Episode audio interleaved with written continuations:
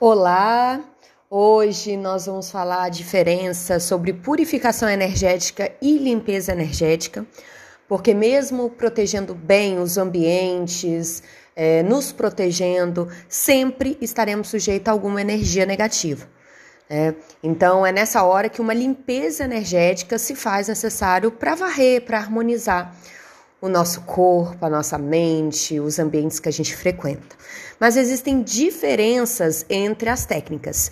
Por exemplo, uma purificação energética é uma limpeza energética mais calma, mais branda, que se aplica mais aos ambientes para que haja uma manutenção energética. Então, ela é feita após uma limpeza energética pesada. Seria o equivalente a você fazer uma limpeza básica e depois você fazer uma faxina mais grossa. Tem também a limpeza energética. É um tipo de limpeza energética mais forte, mais profunda, que ataca, que elimina as energias nocivas dos ambientes com mais eficiência, com mais força, certo? Então, quais são as recomendações comuns para purificação e limpeza? Primeiro, a, fa a faxina geral. Esse é o primeiro passo para atrair boas energias. Sempre fazer uma faxina geral física antes de purificação e limpeza. Segundo, organização, arrumar a bagunça, organizar armários, deixar a casa arrumada é essencial para atrair boas energias, porque a energia não gosta de ambientes bagunçados.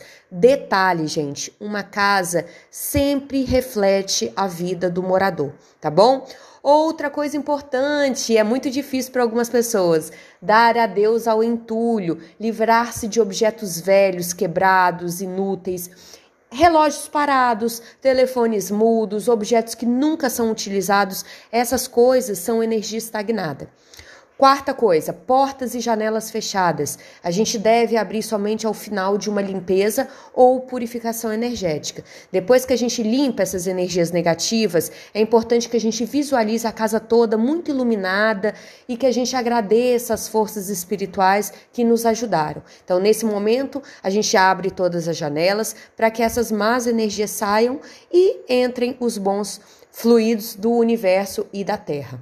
Quinto, banho. Após cada limpeza pesada, tome banho. Lave as roupas, limpe a sola do sapato com água, tá bom? Depois é repor energias. No final da limpeza, gente, acenda incensos, aplique um aromatizador, espalhe açúcar pela casa para atrair prosperidade. Você pode lavar as mãos com açúcar.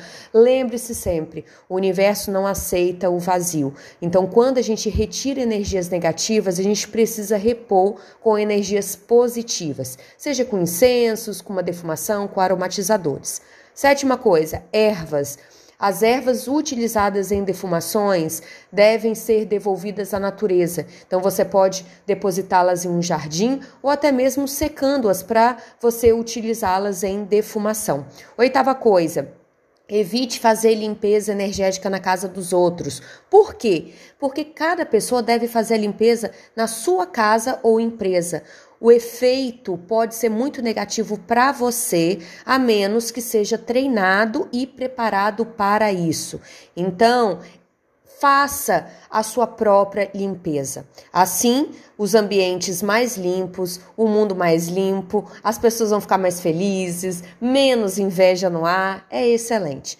Horários, uma limpeza energética pesada para ser eficiente no resultado, deve ser feita entre os seguintes horários: 6 da manhã até as 20 horas. Após as 20 horas, não é recomendado tá? Os melhores dias. Uma limpeza ou purificação pode ser feita em qualquer dia da semana.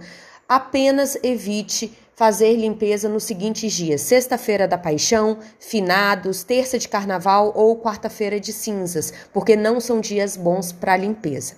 Lua, uma boa época no mês para fazer uma limpeza energética pesada é a semana de lua minguante. E por quê?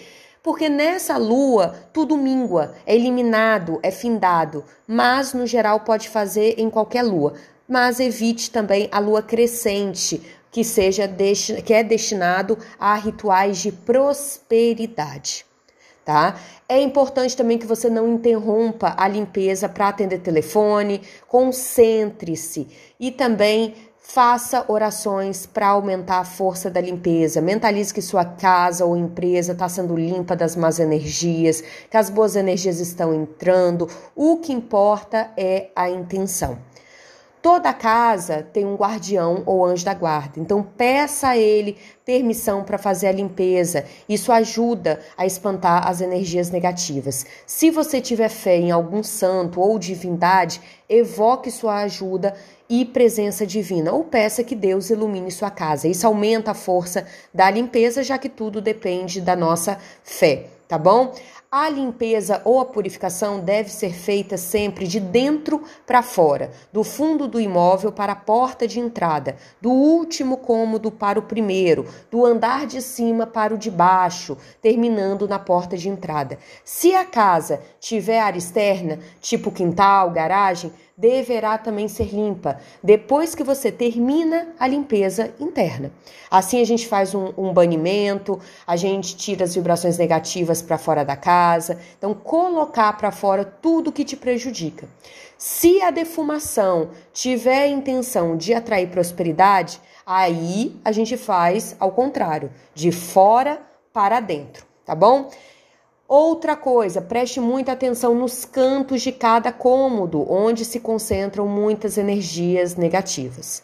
E faça uma limpeza energética pesada pelo menos uma vez por mês. A purificação energética pelo menos a cada 15 dias ou semanalmente. Não faça somente quando você sentir o ambiente carregado. É importante que você crie o hábito de fazer periodicamente, tá bom? Geralmente utilizamos um número ímpar de ervas para banhos, descarregos energéticos ou bate-folhas, para ser um número desagregador, que faz banimento, anulação, eliminação de fatores indesejadas. Então, um bom número de ervas para defumação completa é 7, mas pode também ser 3, 5 ou 9. Certinho? Um grande beijo e até o nosso próximo encontro.